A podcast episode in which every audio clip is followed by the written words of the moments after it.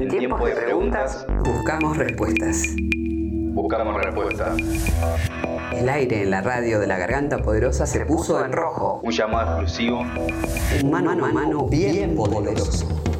Hola Juan, Hola Nelson, ¿cómo estás? gracias por eh, atendernos otra vez. No, por favor, por favor, un placer. Justamente nos preguntábamos después de tu visita ahí en, en Barrio Fátima, eh, un poco quién te inculcó el interés a vos por, por lo demás, es decir, acompañás a UNICEF, en general te pronunciás por varias causas, venís al barrio, ¿por qué Juan?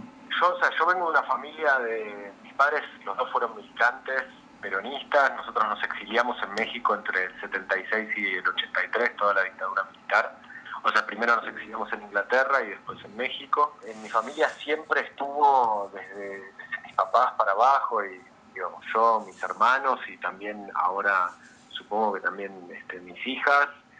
Eh, mi pareja, digo, siempre estuvo la conciencia de, de que vivimos en un mundo con una con desigualdades descomunales, ¿no? Y siempre para para, Claro. para mí eh, me crié un poco con esa con esa conciencia, con la idea también de que en realidad, bueno, nada, son las carambolas de la vida que te, que te llevan a nacer en un lugar o en el otro y que yo creo siempre que es el Estado el que tiene que estar equilibrando esos, esos desequilibrios monstruosos que muchas veces deja este sistema. ¿Y por qué te parece también que, que los, eh, el arte o los artistas no, no deben ser indiferentes a, a lo que los rodea, a lo, a lo que pasa en los costados, ¿no? a la coyuntura? Bueno, me parece que, mira, yo vengo, o sea, mi, mi- papá es matemático y mi mamá es sociólogo, o sea, no, no vengo de una familia que tenga una tradición, digamos, como de, de artistas, este, mis papás no, no tienen nada que ver con esto, pero sí circulaba mucho el, el arte en mi casa, eh, mis viejos, este, no sé, siempre había como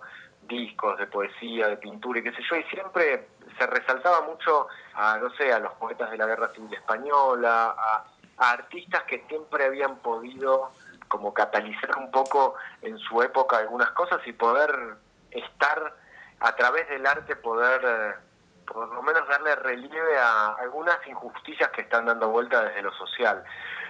Que ojo, tampoco siento que el arte sea solamente una herramienta para eso. Me parece que el arte tiene que tener la libertad de, de poder trabajar eso y poder trabajar también otras cosas, porque me parece a mí que trabaja desde la sensibilidad eh, y no desde un mandato de tiene que ser una herramienta para concientizar. No estoy de acuerdo con eso, pero sí me parece que Sí. el arte siempre es una herramienta para contarnos, para contarnos como sociedad, como cultura, como idiosincrasia. Entonces, me parece que siempre es interesante los proyectos, o por lo menos yo me pongo muy contento cuando tengo proyectos que pueden hablar un poco de Claro. Y quería preguntarte en torno a eso también, salió un dato muy, muy terrible que tiene que ver con el porcentaje mensual más alto de los últimos 20 años eh, en cuanto a inflación, que habla de 7,4%. ¿Cómo ves vos, eh, por lo menos el ámbito donde te moves más, eh, digamos, cómo esta realidad también impacta nuestra cultura nacional, ¿no? Al mundo de nuestro cine, nuestras producciones.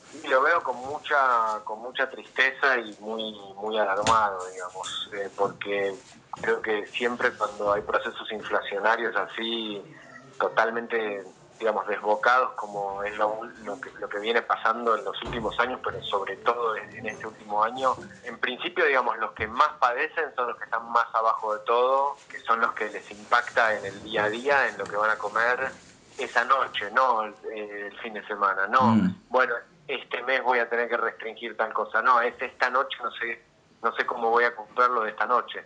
Entonces, en principio desde ya eso me parece que es, es lo que más me duele. Después, obviamente, a nivel industrial, de la industria audiovisual, y obviamente es muy difícil porque, digamos, todos los subsidios, digamos, es muy, ya es muy difícil hacer una película eh, desde los presupuestos y qué sé yo, si encima, eh, digamos, uno proyecta una cosa, las películas tardan muchos meses en hacerse y en concretarse, si uno proyecta una cosa con un presupuesto y a los 10 meses tiene un presupuesto que es, no sé, el 60, el 70% más alto, obviamente es imposible proyectar, con lo cual es, es muy, muy difícil entender cómo cómo moverse en, en un momento en donde la, la- la economía y la macroeconomía está tan, tan complicada. En el recorrido un poco te quisimos trasladar eso que está, está pasando en nuestros barrios, ¿no? Esa misma incertidumbre que, que decís vos. ¿Cómo analizás vos esto desde un costado más humano? Sabemos que obviamente no sos estadista, no sos economista, pero, pero sí alguien que, que ve esta realidad así eh, visitando nuestros barrios, por ejemplo. No, me parece, me parece un horror, o sea, me duele mucho. Yo leo esas cifras y me duele mucho. Me parece una injusticia terrible, me parece que veo que es un movimiento regional, o sea, y, te diría mundial, o sea, cada vez el sistema este es más expulsivo, o sea, va expulsando cada vez más gente y la va dejando en el margen, y el centro cada vez está más concentrado, eh, y, creo que los poderes, las grandes ganancias no están queriendo resignar ni medio centímetro de ganancia, entonces es una puja muy, muy, muy difícil y muy desigual sobre todo, ¿no? Ahí es donde yo vuelvo a creer que la que la política en un punto es la que tiene que dar la respuesta de decir, bueno, acá hay que poner, hay que limitar algunas cosas como para poder equilibrar nuevamente. Es difícil soportar un país en donde el 40% de, de la población es pobre y medio millón de personas están, o casi medio millón de personas están por abajo de la línea de indigencia. O sea, es, es difícil de soportar, es como decir, bueno, ¿cómo es un sistema? Digo, ¿cómo funciona este sistema? ¿Está, ¿Funciona? ¿Viste? Como es muy es muy, la verdad que es muy, es muy complejo, ¿viste? Es muy complejo. Y también ahí, Juan, eh, a nosotros, si bien la poderosa por lo menos no es, no somos quienes estamos cortando las calles todo el tiempo y demás, porque bueno, tiene que ver con decisiones de cada organización social, es muy terrible y muy pesado toda la hazaña, tanto odio eh, y todo el chivo expiatorio que pesa sobre eh, los que somos el pueblo de alguna manera, ¿no? Que, que como herramienta lo único que tenemos hoy eh, y, en la historia es salir a la calle y reclamar, ¿no? ¿Qué lectura haces vos también de eso, de cómo los medios, y también siendo actor, ¿no? Que en general cuando un centímetro la pifias te matan de alguna manera. Mira, sí, yo creo que los medios de comunicación en, general están, están plantados en un lugar que no ayuda en lo más mínimo, que simplemente lo que genera es cada vez más odio, más eh, estigmatización y más baja de autoestima, porque digo, es difícil no levantar si lo único que escuchás es, este es el peor país del mundo, esto es lo peor del mundo, es la peor sociedad del mundo, eh, y además con una estigmatización muy muy fuerte de los sectores populares. A mí me a mí me duele y también me da mucha bronca eso. Cuando, digamos, a mí yo cuando el otro día estuve ahí, hice la recorrida, yo pensaba, bueno, qué, qué, qué bueno sería que la mayoría de los medios de comunicación, de los periodistas que están que están ocupando lugares con, voces con mucha con mucha fuerza porque las, se escuchan masivamente pudieran hacer una recorrida, pudieran ir ahí y ver humanamente cómo es, cómo, por ejemplo, cómo trabaja la poderosa, colectivamente, cómo, cómo dar respuesta a un montón de cosas que no, no da respuesta el Estado y que debería dar respuesta el Estado, y la poderosa está ahí haciéndolo, digo la poderosa, y mm. podría ser otra organización también. Claro. digamos, desde los centros culturales, desde la Casa de la Mujer y las Disidencias, desde la olla popular, los merenderos, la gran organización y el tejido que, que pueden armar, la verdad que es descomunal y, mm. y es muy valioso. Entonces, a mí me duele mucho cuando me cuentan que, no sé, que por ejemplo, que el gobierno de la ciudad no reconoce a una, un comedor en donde comen eh, 200 personas por día. A mí me duele, es como que digo, pero estamos todos locos, o sea, encima que esta gente tiene el coraje y la inteligencia de poder armar una red colectiva para poder dar respuesta a un montón de gente que no tiene para comer, no estamos diciendo no tiene para irse de vacaciones, no tiene para comer, encima de que esa red ya está armada, ya está hecha, el Estado por lo menos lo mínimo que podría hacer es reconocerla y darle los recursos. Sí, sí, por eso también nosotros eh, tratamos de reivindicar la palabra política en esto de que te contamos, nuestras asambleas, nuestras rondas y demás, donde queremos concientizar a los vecinos que eh, hacer política no es algo malo, que hacer política es a dar apoyo escolar ya es una forma también, dar una perspectiva diferente al menos a partir de lo que nos pasa en nuestros barrios populares. Solamente a nuestra organización, a la poderosa del Estado, nos debe más de 72 toneladas de alimentos secos, ¿no? Y es muy complicado que garanticen los frescos, es decir, lácteos, frutas, carne, verdura. Y eso de alguna manera, articulando con UNICEF, lo fuimos haciendo. Y eso otra vez nosotros eh, desde abajo, articulando, viendo la manera, rompiéndonos la cabeza para ver cómo hacemos, cuando comida hay y producciones de alimento hay, pero muchísima en este país, de sobra. Y es un poco inexplicable cómo puede ser que después la gente no pueda tener eh, un plato de comida en su casa o que nuestros comedores no, no sé, no tengan pan y tengamos que ir a pedir las sobras a otra vez a, a otros lugares, ¿no? Me parece que hay, hay algo en donde está totalmente descalabrado, pero, pero el sistema te diría, es, digo, uno no puede hacer negocio, que el negocio sea la comida de la gente. Eso no entra en la cabeza de nadie.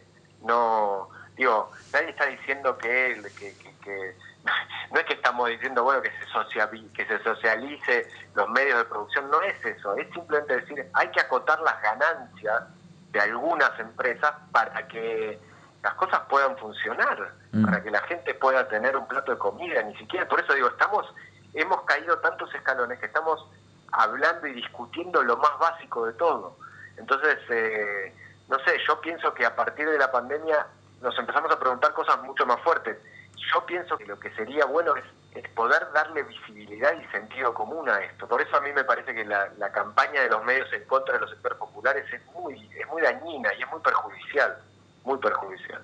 Quería ir un poco para, para otro costado. Según los índices nos marcaron hasta el año pasado más o menos 11.600 personas privadas de su libertad. Y también el 71% de las juventudes ¿no? que están presas eh, no posee una condena firme. ¿Por qué hay que hablar de, de, la pobreza encerrada también? Esa que a veces, incluso a nosotros, los vecinos y las vecinas que estamos en el día a día, nos olvidamos, ¿no? Porque en general quienes terminan detrás de las rejas somos nosotros. Me parece que algo que salta mucho a la luz, que sobre todo cuando uno ve la, la, la población carcelaria, qué sé yo, es que está cortada por clase social en general, no sé, yo no sé cuáles son las estadísticas ni nada, pero es muy claro que hacia dónde va es que, bueno, la respuesta a la, las necesidades y muchas veces a la pobreza y qué sé yo, es, bueno, eh, reprimiendo y volviéndolo una situación delictiva, etcétera. Entonces la población de las cárceles en general es gente que viene de, barrios populares, eso, eso es así, entonces me parece que eso también es para tenerlo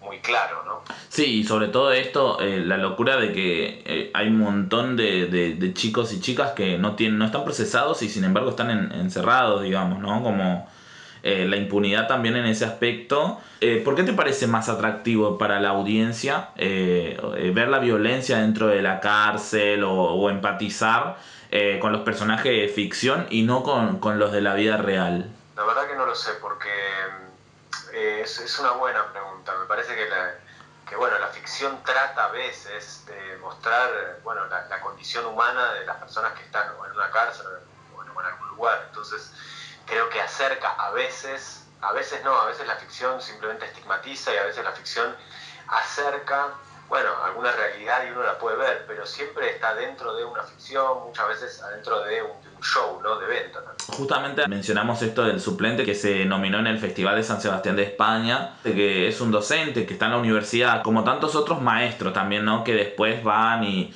eh, a los barrios populares, vienen acá nuestra, nuestras villas, digamos, y hay un personaje, Dylan, ¿no? Otro de los protagonistas, que es perseguido de alguna manera por el narcotráfico. ¿Qué pensás de, de, de todos esos Dylan que son perseguidos por esa narcoestructura dentro de las villas, ¿no? Mira, me parece que es un tema muy complejo, que es muy, es muy difícil eh, darle respuesta, pero creo que la respuesta, desde ya que tiene que ser una respuesta política.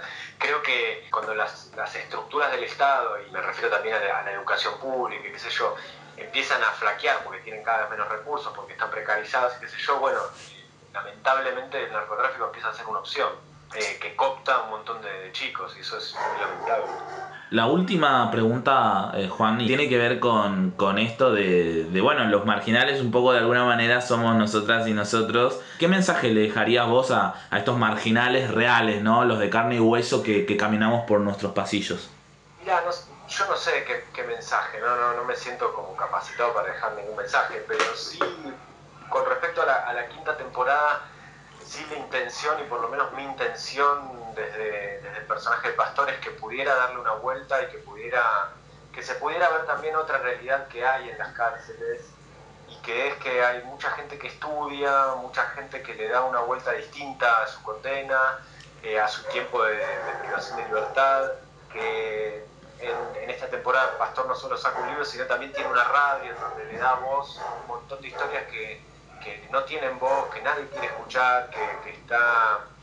Entonces eso me parece que, nada, que, es, que, es, que es importante, me parecía que era importante también poder... Eh, que no sea solamente una serie en donde se ve la violencia este, y, el, y, el, sometimiento, que también existe, pero que también se pudiera ver otra, otra cara, ¿no? Que, mm. es esta, que yo, yo he ido a, no sé, al CUD, por ejemplo, que es el Centro Universitario de Devoto, en donde hay muchos internos, que, muchos presos que, que estudian, que son economistas, que son periodistas, que son abogados, y que estudian y que, y que tratan de, de entender eh, cuál fue el proceso de por qué, por qué están presos, qué sé yo, desde otro lugar, eh, con una mirada más integral, con una mirada social, entender también eh, cuáles son los poderes que se manejan adentro de las cárceles, etcétera. Entonces me parecía que era interesante poder, poder verlo así. Juan, la verdad agradecidos los pibes y las pibas que estamos en nuestras asambleas de todo el país podamos leerte y escuchar e, este tipo de reflexiones, ¿no? Bueno, yo te agradezco mucho a vos porque la verdad es que en general, eh, digo, para mí siempre es un, es un gran aprendizaje este, visitarlos, visitar los barrios, eh, de verdad es, es, un aprendizaje enorme para mí, así que le agradecido mucho. Abrazo enorme.